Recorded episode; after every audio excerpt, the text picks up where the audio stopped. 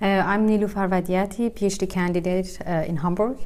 Uh, I'm going to get married in the middle of December, um, and my partner is um, actually from Germany.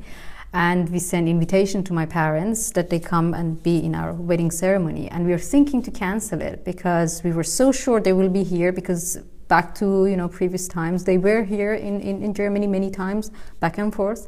And um, now, although Iran is in better political situation in the world and, and uh, more easy, the process got really easy in terms of technology, in terms of information that is available.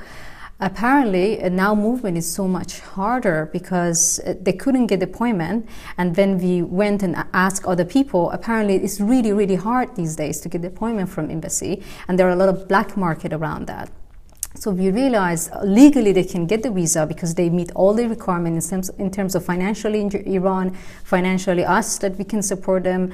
Uh, the reason that they, there is no any reason they would apply for the asylum, although they see all the requirement, but it's so hard to get the appointment to go to the you know point that they can apply for the visa.